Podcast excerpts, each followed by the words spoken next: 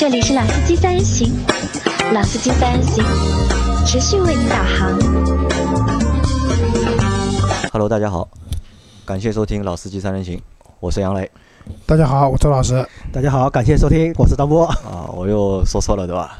啊，这最近好像这两期节目老是这个开头啊，就是忘了、非常愿意说感谢这两个字啊、嗯大概那么感谢大家的支持啊，。的确是感谢大家的支持啊啊！那那我我有个事情我在这里先说一下，就是我们之前说了嘛，就是我们要做那个车贴嘛，做那个车的后挡风的一个车贴，贴一个我们老司机三人行听友团的那个东西啊，那个东西我已经做好了，然后我也把我自己那辆车已经贴上去了，我也把那个照片发到了群里面，然后大家觉得也都 OK 可以，那这个东西我们就准备印了。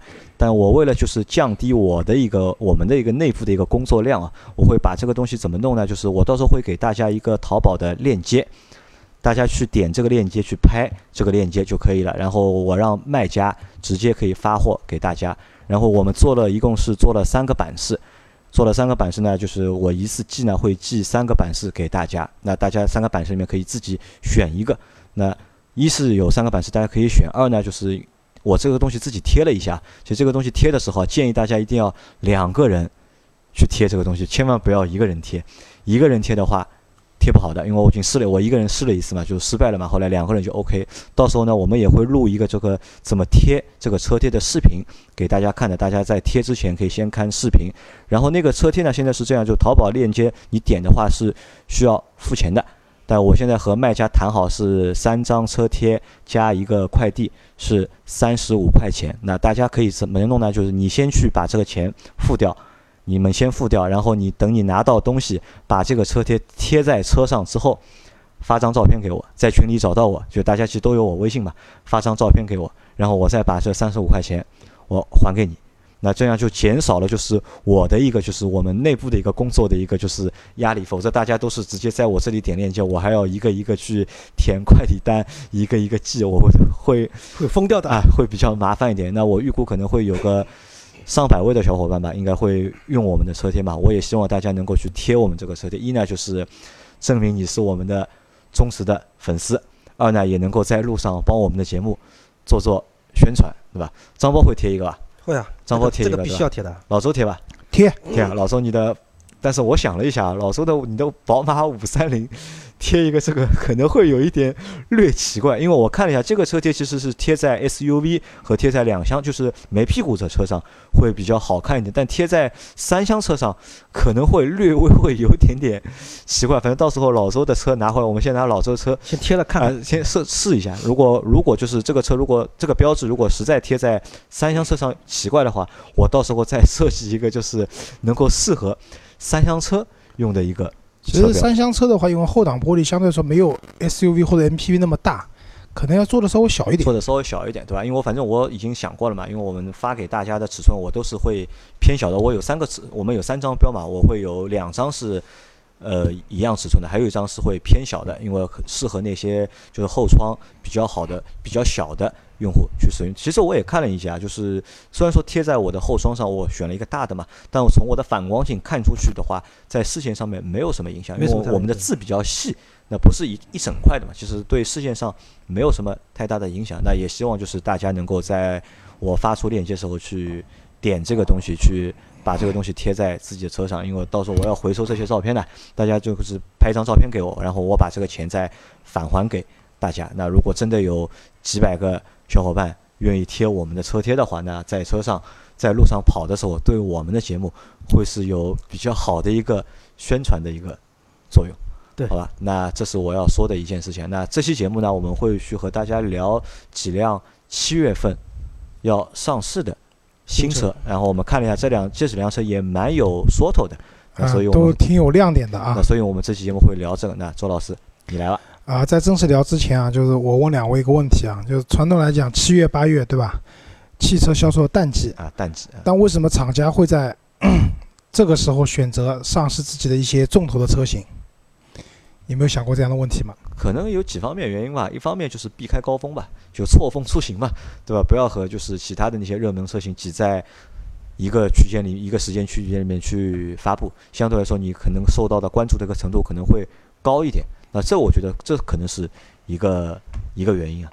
还有一个原因吧，可能就是它它发布的这个车型啊，也不能算太重要，对他来说可能意义不是重要的。呃也重要的，对吧？那重要的话，那可能就是我觉得他肯定有在他的销售政策上面可能会有他一些他自己的想法。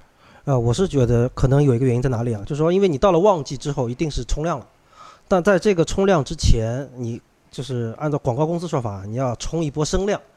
那这个声量怎么冲呢？你是要有时间的，这是一。二一个呢，就是你新车刚上来之后，你到店的时间，包括有没有试驾车，就整个这一套，包括你厂里的产能，这个是要有一个时间段来做准备的。那可能趁着这么一个相对比较淡季的这么一个时候啊，来把前面的铺垫工作都做掉啊，。就先把车对，这样的话可能就对进入到旺季之后可以直接去有一个爆发的这么一个感觉。啊，对的。那我再补充一点啊，就是关于车的价格。那大家知道，现在车子基本上大部分车子市场都会有终端，都会有优惠的，对吧？就是没有优惠的车子，哪怕你定价本身也不贵，但是我们买东西嘛，总希望有些优惠的。没有优惠，心里面很难过的。那么一辆新车上市，但是优惠也不能来得太快，对吧？啊，对的，你不，你如果你选择金九银十上市，对吧？这个时候一上市，那么大家这个时候就要冲量了，张博讲对吧？如果没办法了，这个时候对手都已经降五万、降八万了，你怎么办？你不降，对吧？那么不降卖不掉，降了呢？口碑会变差。啊，这个新车一上市就降价，这个也不是口碑一很好听。那么怎么办？好，七月份提早两个月上市，先上市，对吧？这个时候可能我产能也不足，对我对这个车的销量也没有一个太大的期望。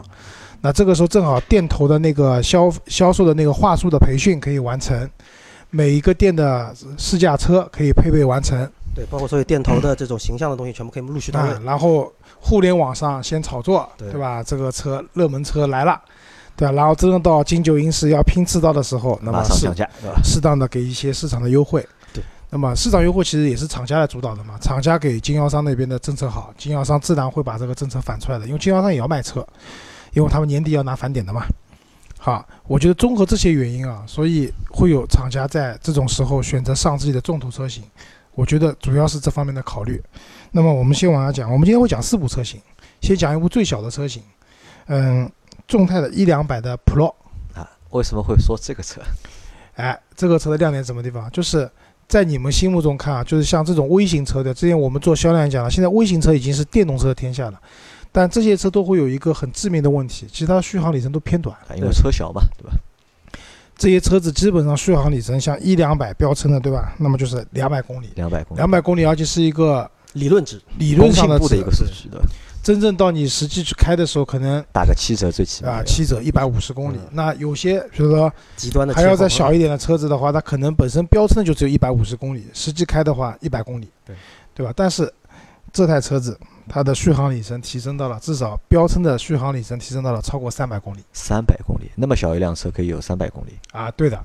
那这个我觉得一个是 电池的能量密度在一步一步的提升，前面我们也讲过，就是比亚迪对吧，开始用三元锂电池了，一下子把电池的密度做上去了。那么这么小的一台车，可以容容纳的电池的体积是有限的，对吧？所以这些小车它的续航里程都偏短，哎，但是这辆车做到三百公里以上了，我觉得是这辆车的一个非常大的亮点。就是可能买这个车啊，就是大家讲可能是用来买菜的、接送孩子放上下学的，对吧？但是会买这个车的很多人的一个情况，事实情况是他可能是没有自己固定车位的，也就是说他可能没有办法去装属于自己的专用的一个充电桩的，对，因为如果你有自己专用的充电桩的话，如果你每天晚上都可以很方便充电的话，那其实续航里程对你来讲，只要你不跑长途，只是城市通勤的话，说白了，一百五十公里也够了，对对吧？但是如果你没有自己专属充电桩的情况下，你如果只有一百多公里的续航里程的话，也就意味着你每个星期可能要充两次电。你出去充电这些东西对你来说都是时间上的一种浪费。对吧？然后可能你要付出的停车费啊，各方面啊，都是一笔不小的支出，对？因为这个车不贵的嘛，那相信买这个车的人大部分都比较实惠的。那么在这种情况下，当这辆车的续航里程提升了以后，可能让你做到一星期一充，甚至你开的短的话，你可能十天才要充一次电。在这种情况下的话，你去用一些公共的充电桩充电，会方便很多。对，而且另外一点就是续航里程这个数字上去之后，其实对于真实用车来说，尤其像这种像像夏天很热，开空调行驶的情况下，也就是实际上等于是把你的行驶里程还是会延长。那不管用车，因为对于电动车来说，大家最头疼的一个事情就是电快用完了。就里程焦虑嘛。对里程焦虑这个事情，所以在相对来说放大的里程上，我可以稍微的好很多。所以这个点还是蛮重要的，我觉得。对的，另外一个啊，就是我们之前去看很多这种小的电动车啊，总觉得这个内饰对吧，蛮粗糙的，破啊，够土够 low。就前两天我们群里面有人发了一辆那个，就是北汽新能源那个 Light，对吧？看看里面有三个屏，但是就是我当时群里面讲了一句话说，这个车的完成度其实是很低的。这里讲的完成度是什么？不是说这辆车没有造完就发出来了，而是说这辆车在设计它的工艺各方面程度上，没有做到很高的一个完成度。其实大家去开这辆车的话，更感觉这是一辆工程的一个试制车，对吧？各方面都不那么的尽如人意。但是这辆众泰的一两百的 Pro，它的内饰的各方面的这种完成度，在我看来是比较高的就设计上面优化了很多。啊。对说材质就是，其实材质还是塑料嘛，对吧？啊，但从设计上面就优化了很多。对的，这点是蛮重要的。就是这辆车，首先它的排档杆是一个旋钮式的，然后它的那个仪表盘的话很简单，一个很小的一个液晶仪表盘，那能显示电量，能显示个速度就完了。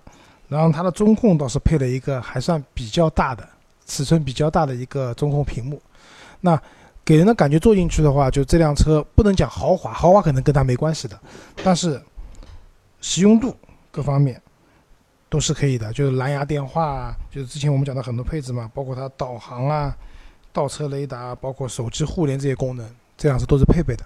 那对于你日常使用的话，这辆车的一个使用的便捷度，然后朋友坐进来以后也不会觉得这辆车是一辆很奇怪的车。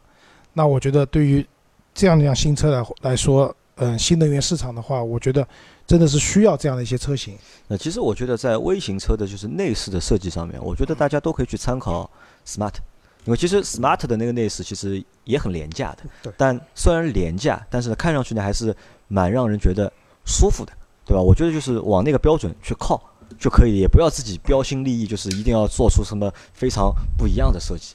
对设计感这个东西啊，就是在某一个层面的时候，我们会觉得它 有新意；过了那个那个那个层级之后，就觉得就很奇怪。所以设计感这个事情还是要把控一下。对的，而且这辆车还有一个亮点，它四十五分钟用快充啊，四十五分钟能充电充到百分之八十。因为其实电动车我们不建议满充满放的，因为满充满放其实对电池的伤害大，所以一般来说你正常使用的话，充到百分之八十就够了。它四十五分钟就能充到了，因为以前之前很多车，包括像特斯拉什么，都说自己要一个小时嘛，对吧？因为它这个车的能量密度，就电池的那个能量密度没那么高，它充电的电量也不用那么大，所以四十五分钟就能充百分之八十的。其实从使用的便捷度来讲，可能你去逛个商场，对吧？楼下有那种停车位，就是我经常去的那个虹桥那边有个叫上家中心，上上家中心对吧？嗯周末停车免费的，对吧？周末去逛一下，去逛个超市，或者说去吃个饭，然后把车放在下面充个电，充个电什么那个，不过就是那种商业充电比较贵，可能要加上服务费的话，可能要一块六左右一度电。但对于这个车的话，即使是这样的电费的话，你充一次电可能也花不到五十块钱吧。但是你能支持一周的使用，我觉得还是蛮划算的。那其实你们看啊，就是现在像这么小的车，它把就是电池的续航的里程做的那么高，那可能这和什么有关？和后面会出台的那些新能源的政策也会有关吧？后面对里程数、对对密度、对电池的类型都有了就是新的要求要求。对，因为今年一八年就是已经有那个对车子的，比如说你的续航里程啊，就总体来讲，新能源车对插电混动来讲，补贴是退坡的，甚至要没有了，连可能接下来连购置税都不免了，上牌都有问题的。但纯电动车的话，只要你的续航里程足够高，还它的补贴其实并不少的。对，所以这也是我相信很多厂家把这些车的续航里程去做大的一个很重要的原因吧。而且关键实话说，就是既然说要走这条路，就走的彻底一点。而我们现在能看到的好多油电混合车，说白了只是打了那块幌子，其实卖的还是内燃机车。那所以说，那既然在这种情况下，国家又在花钱花力来扶持你们，那这个扶持的方向就有点问题了。所以不如像现在这样，就纯粹的做这件事情，把电动车真正的去做好。对的，我我相信啊，就是我今天跟张波在聊天嘛，就是可能再过个半年到一年时间，会有很多续航里程要比现在高很多的价格，但是会便宜很多的电动车出现。到那个时候的话，我相信买电动车的人会越来越多。对，好，下面我们讲一辆车，那这辆车其实大家肯定都很熟悉的嘛，奥迪的 Q5L。QL 啊，的重点是有个 L。那这辆车的话，比海外版它自己的海外版的话，它增加了八十八那个毫米，就是八点八厘米嘛。听上去不是很多，但这个数字其实在一辆车上面来讲的话，这个数据增加了，还是一个蛮可观的数字啊。就之前我去泰国玩的时候，杨磊拉着阿 Q 对吧，还有张波，你们录了一集就是 BBA 的三辆这个紧凑型的三和嗯 SUV 对吧？那么当时好像就有人也提出了嘛，就可能把 Q5L 黑的有点惨，对吧？那周老师不在，其实周老师还是蛮看好这个 Q5L 的。那周老师先谈一下，你看好 QL 的一个点在哪里？我看好它的点啊，就是我下面报组数据啊，就是车身的尺寸的长度，Q5L 是四千七百六十五毫米，嗯，宝马叉三是四千七百十七，GLC 是最短的，四千六百六十一。然后宽度的话，宽度差不多，都是一千八百九十出头一点点。这个去就是其实基本上到这种级别的车，它的宽度不会太大变化的。轴距呢？嗯，别急，先讲高度。那高度的话，哎，反而是 Q5L 是最短的啊，最最矮的，一千六百五十九毫米，叉三是一千六百八十九，然后那个 GLC 的话是一千六百六十四，啊，反而会给人感觉就是 Q5L 会更矮一点，会更好看一点。对，会更好一点。就是我们讲百改降为先嘛，对吧？就是车身矮低矮一点，其实会漂亮。然后轴距，轴距的话，这里面三辆车只有 Q5L 是超过两千九的，两千九百零八。然后叉三是两千八百六十四，然后 GLC 基本上跟叉三一个水平，两千八百七十三。从这组数据里面会看到，其实至少在另外两款都没有加长的情况下，Q5L 的车身尺寸、长度、轴距是最大的。它带来的好处有两个，第一个，从北京车展现在我们看的实车来讲，它的观感这辆车确实比上一代大了很多，对吧？就是在中国买车的话，车子大还是有优势的，对吧？虽然这辆车可能用的是 EA 八八八的第三代发动机，对吧？大家都已经腻了，但是没关系的，这辆车足够大呃，那个发动机蛮好的，我觉得。啊，还可以吧。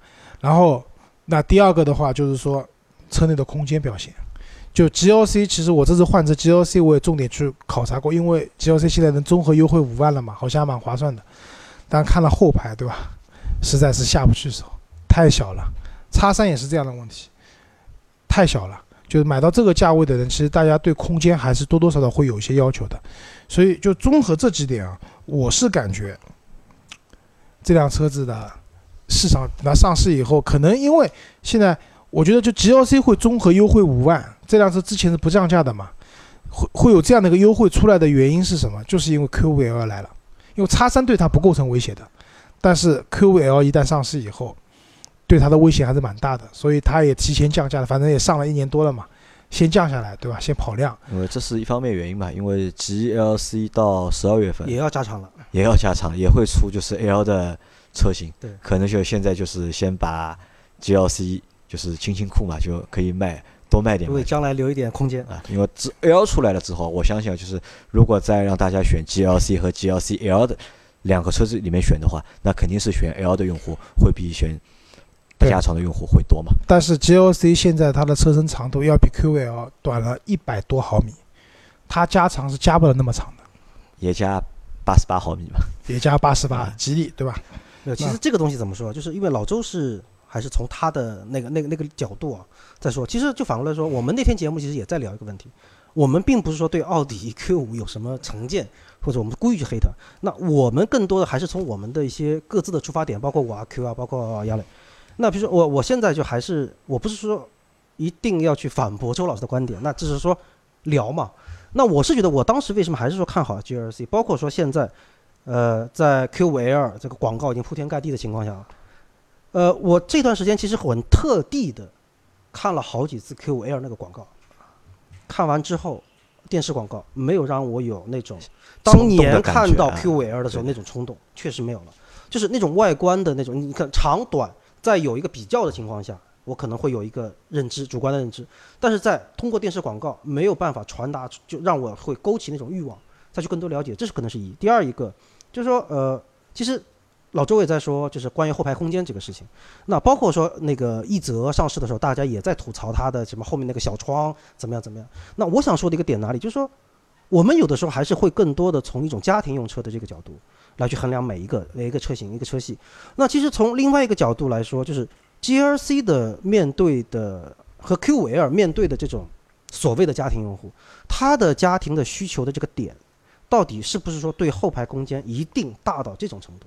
因为在我的理解来说，如果说你像我可以买到有 Q5L 和 GLC 这种价位的车的人，如果我对空间的要求会非常高的话，其实我的选择还会很多。索性再买大一点。我可以再大一点，对，因为这个时候反过来说就这什么选择什么选择？BBA 里面还选得到吗？BBA 里这个价位，，BBA 里面没有。BBA 里面，BBA 里面还确实还好我我告诉你啊，就是我今天中午刚接了一通电话，亲戚的小孩要买车，对吧？人家第一个选择就是我要在 BBA 里面选辆 SUV，要选辆大的大的预算嗯四十万，嗯，但是两个小孩，对吧？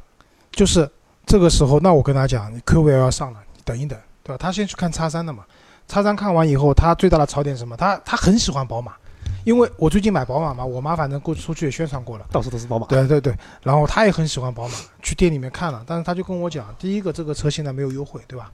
第二个他觉得这个车好小啊，对吧？那我说，哎，不要急，这个车你真的很喜欢，再等一等，反正你家里面也有车用，不是没有车的。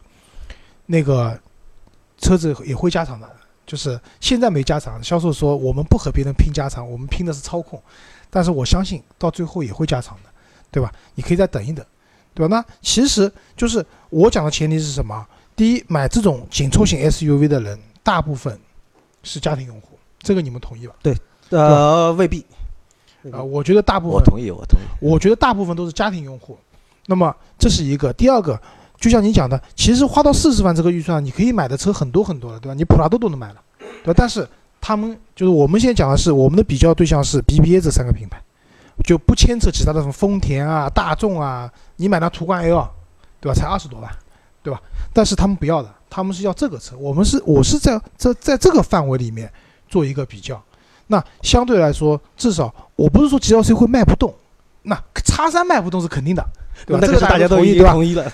？GLC 一个月卖一万辆没问题的，这个因为它现在优惠也出来了嘛，这个没问题的。只是我只是说 Q 五卖的不会比它少，我是这么个现。在的就是销售的数据就是。老的 Q 五和 GLC 就是轮流排第一名嘛，两个两辆车的这个差大概在一千台不到，呃基本上属于现在应该是 GLC 卖的多，但问题是什么呢？就虽然说数量销售数量可能就差一千台左右，但是两辆车的差价差的蛮多的，差的起码要在七到八万来没。有那么多了。GLC 现在放价格了，对，现在放价格了。对，我就说现在放价格也是五月六月份才开始放价格。对的，放了价格以后，很明显 GLC 销量上去的，就要比 Q 五可以多卖个大概一一千台台到一千五百台，对，对吧？但是前提是 GLC 价格放下来了，它现在只比老款的 Q 五只能可能只贵了五万块钱。那么如果说我我在文章里面其实也写了，就是如果说 Q 五上来以后，对吧？不降价，起版就是卖三十九万九千八啊，那对不起，都去买 GLC 了，这肯定的。但是就像我们刚才讲的，它在暑假里面上，对吧？等到金九银十的时候10月，份开始那放价，从优惠也放出来了，对吧？如果说它的价格和 GLC 基本上持平的情况下，就同等配置、同等款式，价格在差不多持平的情况下，嗯，我相信有人会因为奔驰去选了 GLC，但也有人会因因为其实虽然 G Q5L 它这个新一代内饰不是就是之前在 A 4上面啊，在其他车型都看到过了，但是我觉得在 Q5 里面还是做的很漂亮的，大家还是会为这个内饰买单的，然后加上它的空间要比那些车，对吧？因为我看不上奥迪，是因为我觉得你让我花几十万去买一辆前驱车，我看不上。但是至少 Q5L 是四驱的嘛，对吧？那么在这种情况下，我觉得这个车肯定也不会少卖。但我不是说 GLC 卖不掉，不是这个意思啊然后要不然就是还是回到上次阿 Q 那句话，等三个月。啊，等三个月啊！对的，新车上市等三个月，因为这个很简单嘛，就就这两天就是我我我本来就是岔开讲讲，我买了我又订了宝马五系以后，我这两天就每天去上一下五系的论坛嘛。我上论坛里面是想看什么呢？是想看大家的用车的一些体验啊，对这车子上的一些功能的可能使用的心得啊。对不起，都没有。现在论坛里面一片骂声，为什么？降价降的太太凶快了，对吧？就是有个人讲，我今年三月份买的，对吧？到现在五万块降掉了，对吧？宝马太不是人了，对吧？把我们这种最早最初支持你的这些车主置于何地？然后下面回复这个兄弟讲，我今年一月份提车的，跟你一模一样车型，我已经亏了十万了，你心里平衡点了没有？就降得很厉害嘛，降价。那其实啊，就是现在这种市场这种规律，其实你新车上来以后，你如果你赶着第一批尝鲜，那你可能付出代价是那一种说法就早买早享受，但另外一种你在经济上肯定会有损失的，就之后的这种降价猝不及防就来了，而且一降降得很厉害。就那天我跟我老婆开玩笑嘛，就是我们以前讲七折报对吧？现在有八折嘛，对吧？宝马打八折，对？因为最近我去看那个，就是我去阿 Q 店里的时候看了什么六六三零 GT、七三零、宝马 X 五，基本上都是这个八折的八折水八折的水平。所以那我觉得 Q 五 L 上来以后，你说原价去提车，那经销商还强奸你装狂，这个我也不建议的。但是你等三个月到金九银十来了以后，大家冲销量了，年底了。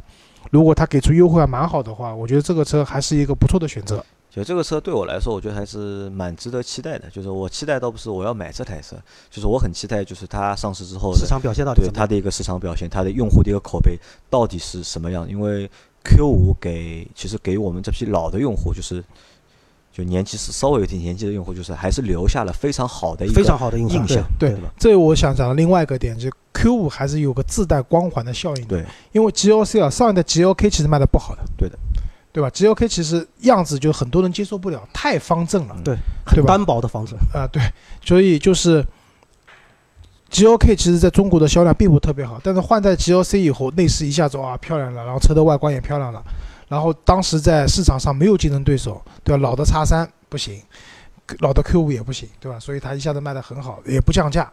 但是现在 Q 五 L 来了以后，它马上就感受到压力了，就降了。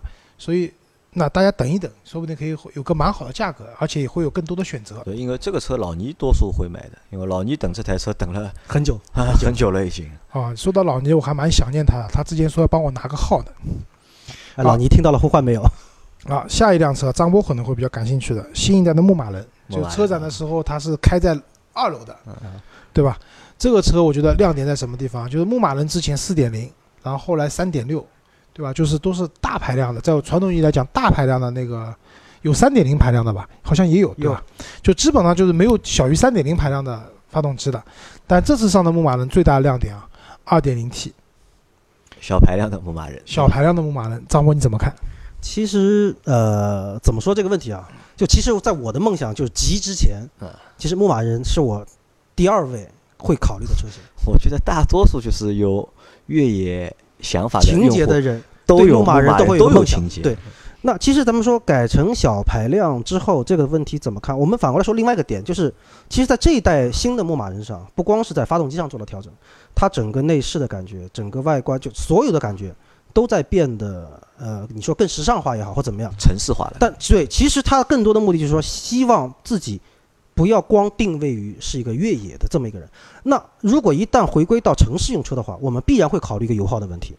那所以从这个角度上来说，降低一个发动机的一个排量，呃，不能说是一个不理智的行为，应该说还是一个蛮贴合一个市场实际情况的一个行为。那从另外一个角度来说，牧马人实际上我们去看它的销量，呃，我们过去说是越野迷啊、越野疯子的这个必然要选的一款车，但其实它的销量到底每个月能有多少车，或者全球到底能卖出多少车？所以从这个角度来说，如果一台车只把自己定位于某一个特性使用情况的话，它实际上是把自己会作死的，而且就变成变成工具车了。工具，而且这种工具车的这个受众实在是太小了。所以从现在来说，它从整个一个的形象打造，包括动力的匹配来说，慢慢的把自己变成一个更多样化。但是呢，在这个更多样化的过程当中，我本身有的那个光环属性还是在那个地方，就是你想去野，我依然可以让你去野。当然，可能小排量之后啊，这个野的程度跟原来大排量比，在那些非常极限的路况情况下相比，肯定是会有些差别。那说到这一点，我们再理性的说一个话，就是第一，我们普通一个会买牧马人的一个车主，极限这种野的这种情况，你能干几次？这是一。二一个真正去到这种极限路况改装，就去去野的话，非改装车的程度又占到有多少？所以综合几个方面来说，我是觉得这一代的牧马人其实其实把他的一个这个一个目标受众的人群啊是放大了，放大到说可以让更多的人能够来买我的车，能够说一圆你的梦想嘛，不是说让你去野，至少是让你拥有一台牧马人的这么一个梦想。张波，我问你两个问题啊，从这个问题也问就是老周啊，其实牧马人这台车在我们心里面的就是这个地位啊，或者是感觉都是不错的一台车。我们没有选的原因是什么？就张波，你没有选的原因是什么呢？呃，我当时是因为开过几次，所以我觉得说在呃高速上嗯，在城市里面跑，其实这个车当时给我的感觉用起来并不是说那么舒服，就体验上面不是很舒服用两个字形容笨重。对就是这种感觉还是很明确。但是呢，我又不可能每天在那种很很很崎岖的路况上使用。其实张波是一个伪越野迷，大多数我认为百分之超过七十的喜欢越野车的用户都是伪那我觉得是这样，就是这次上的牧马人是第四代车型，就之前从第二代、第三代我都开过的。其实就之前吉普定位牧马人是什么？终极越野利器。利器对，但是现在这两年，你看到吉普还讲这句话吗？不讲了，对吧？因为吉普会发现，他们从广菲克合资的这个上面就是尝到甜头了，其实不需要造那些所谓的终极越野利器的，就造一台中产阶级就是首选，对吧？啊、什么中产阶级什么什么，对吧？放飞自我首选。啊，对，就是类似于这种偏城市使用的，然后带有一些吉普的这种基因，只能讲基因，其实没有能力的，对吧？广菲克出的那些吉普，你去越野越什么野啊？没有越野。对但是啊、我们在路上看到这些车蛮多的，对吧？从指南者啊到自由光到自由侠，对吧？那这些。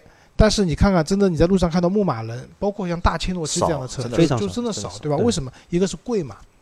那么我觉得降到二点零以后有几个好处啊。第一个，排量降下来的价格会下台。对，价格肯定会下来。现在没有价格，大家猜猜看，三十万以内有可能吗？不是没可能，现在的牧马人最便宜的是三点零版本的撒哈拉，嗯、四十二，官方指导价是四十二万多。你们觉得这辆车降到三十万以内有可能吗？蛮难的。我觉得贸易战没打，百分之四十的关税没加，啊、啊，我觉得真有可能会进三十万的。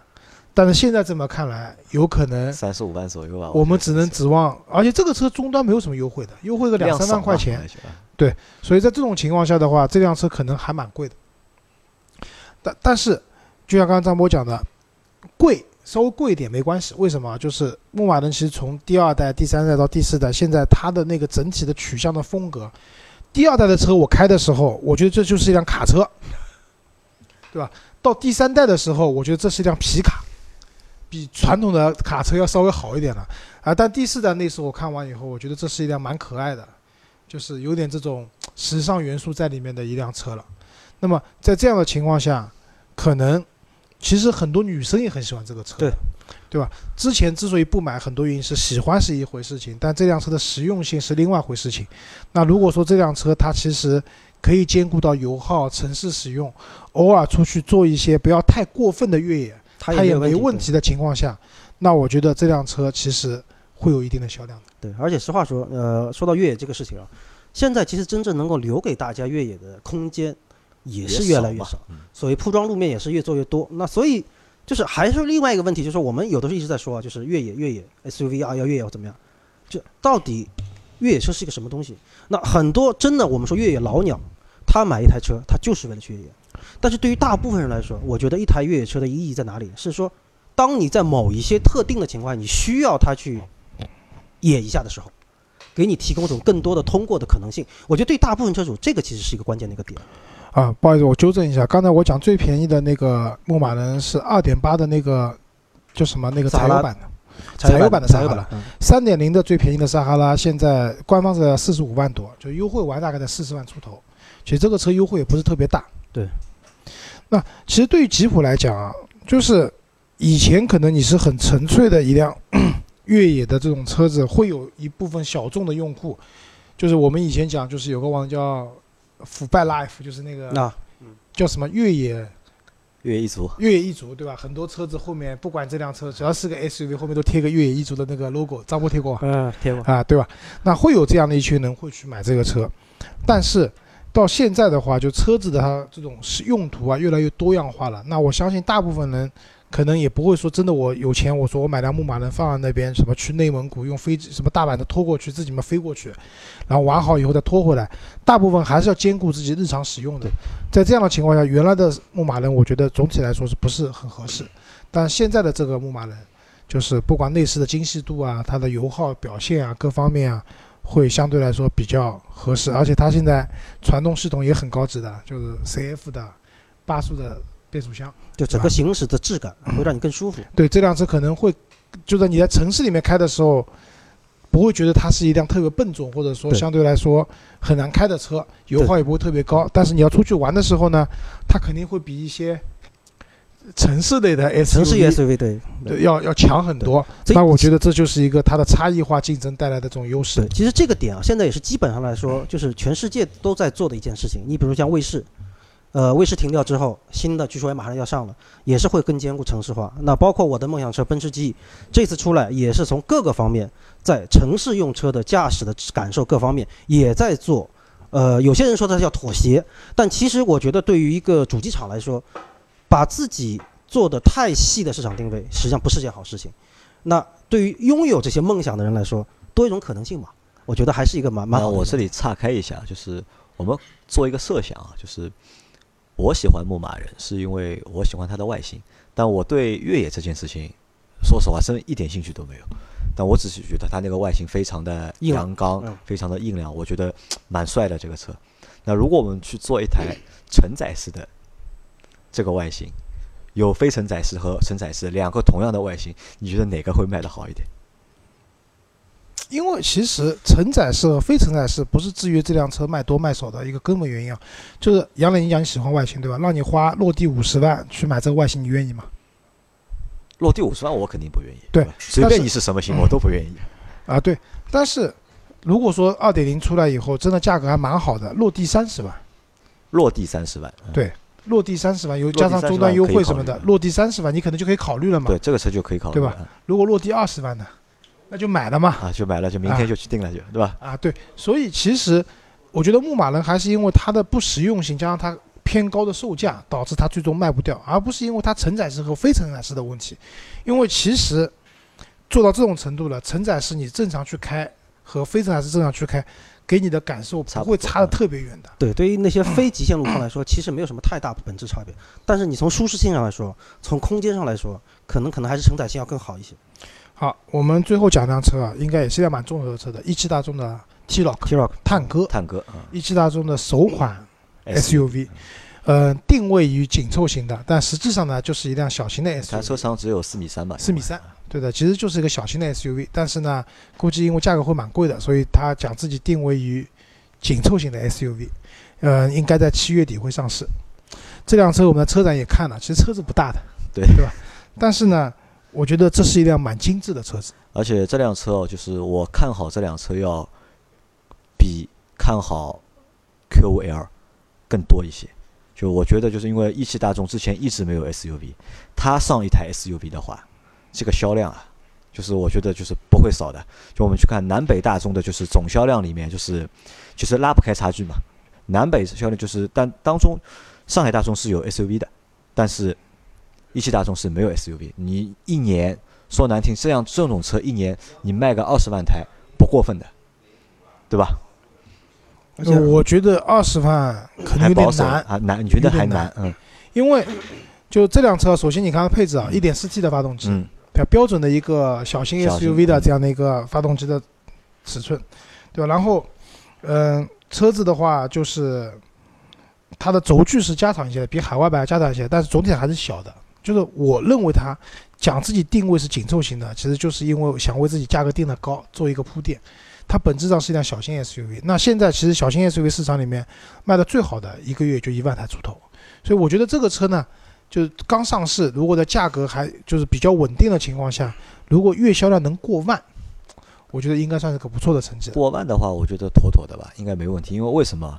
你说的那两台就是能过万的，就是小型 SUV，他们没有大众的光环加持，你知道吧？如果大众这个光环是有本加持田的本田的光环也不小的。呃，那肯定和大众没法比的。那那说到这个点啊，那我插一句，我是觉得什么，就是途观上来，就是这个 T-Roc 上来之后啊，途观，途观 L，我是觉得可能会受到蛮大的一个影响。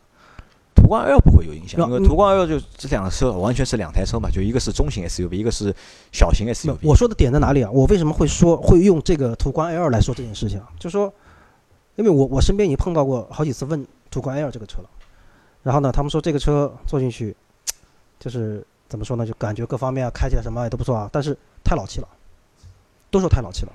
然后呢，我说那不老气的车现在市面上这种 SUV 有的是啊，我我我就是想买一个看大众有没有。然后呢，他他们就是国外经常翻照片，说国外人家这个配色很好看或怎么样。那其实这一部分人我观察过是什么？就其实对于所谓的后排空间的需求啊，真的不是太大。但是呢，他们对于大众这个这个品牌很坚信。那这次 T-Roc 出来之后，我觉得让我眼睛一亮的。所以我为什么一直在说眼睛亮不亮的这个事情，就是它的呃外形也好，颜色也好，包括整个内饰里面的感觉也好，这个确实是会在现在这个市场上。我们不能说你有多激进啊，因为毕竟来说，这个级别里面好看的车也太多了。但至少对于大众来说，是可以让人眼睛一亮的一个东西。我只能讲，你那些朋友他们不是途观的受众，他可能就是 T-Roc 的受众。嗯，我觉得对途观 L 应该影响不会太大。不会影响。嗯，对那个途观的话，我觉得影响也不大，因为这个车我为什么说不便宜啊？因为同比，因为上汽大众下面还有斯柯达。斯柯达最近也推了很多小型的 SUV，出了两台了，对对吧？这个车一台科洛克，科洛克科米克，科米克，对，这个车的价格肯定要比那两台车至少贵，同等配置情况下至少贵一万五到两万，一万五到两万，可能还不止啊，可能可能还不止，我觉得起码要贵个百分之二十五。啊，对的。那所以这个车不便宜的。那在这种情况下，大众的 logo 的加持能不能去就是弥补这样的一个溢价，这是我觉得有疑问的地方。我有信心，我觉得没什么太大问题，只要它这个定价不要定的太离谱，反正定的高也没关系嘛，也可以降价，也可以降嘛。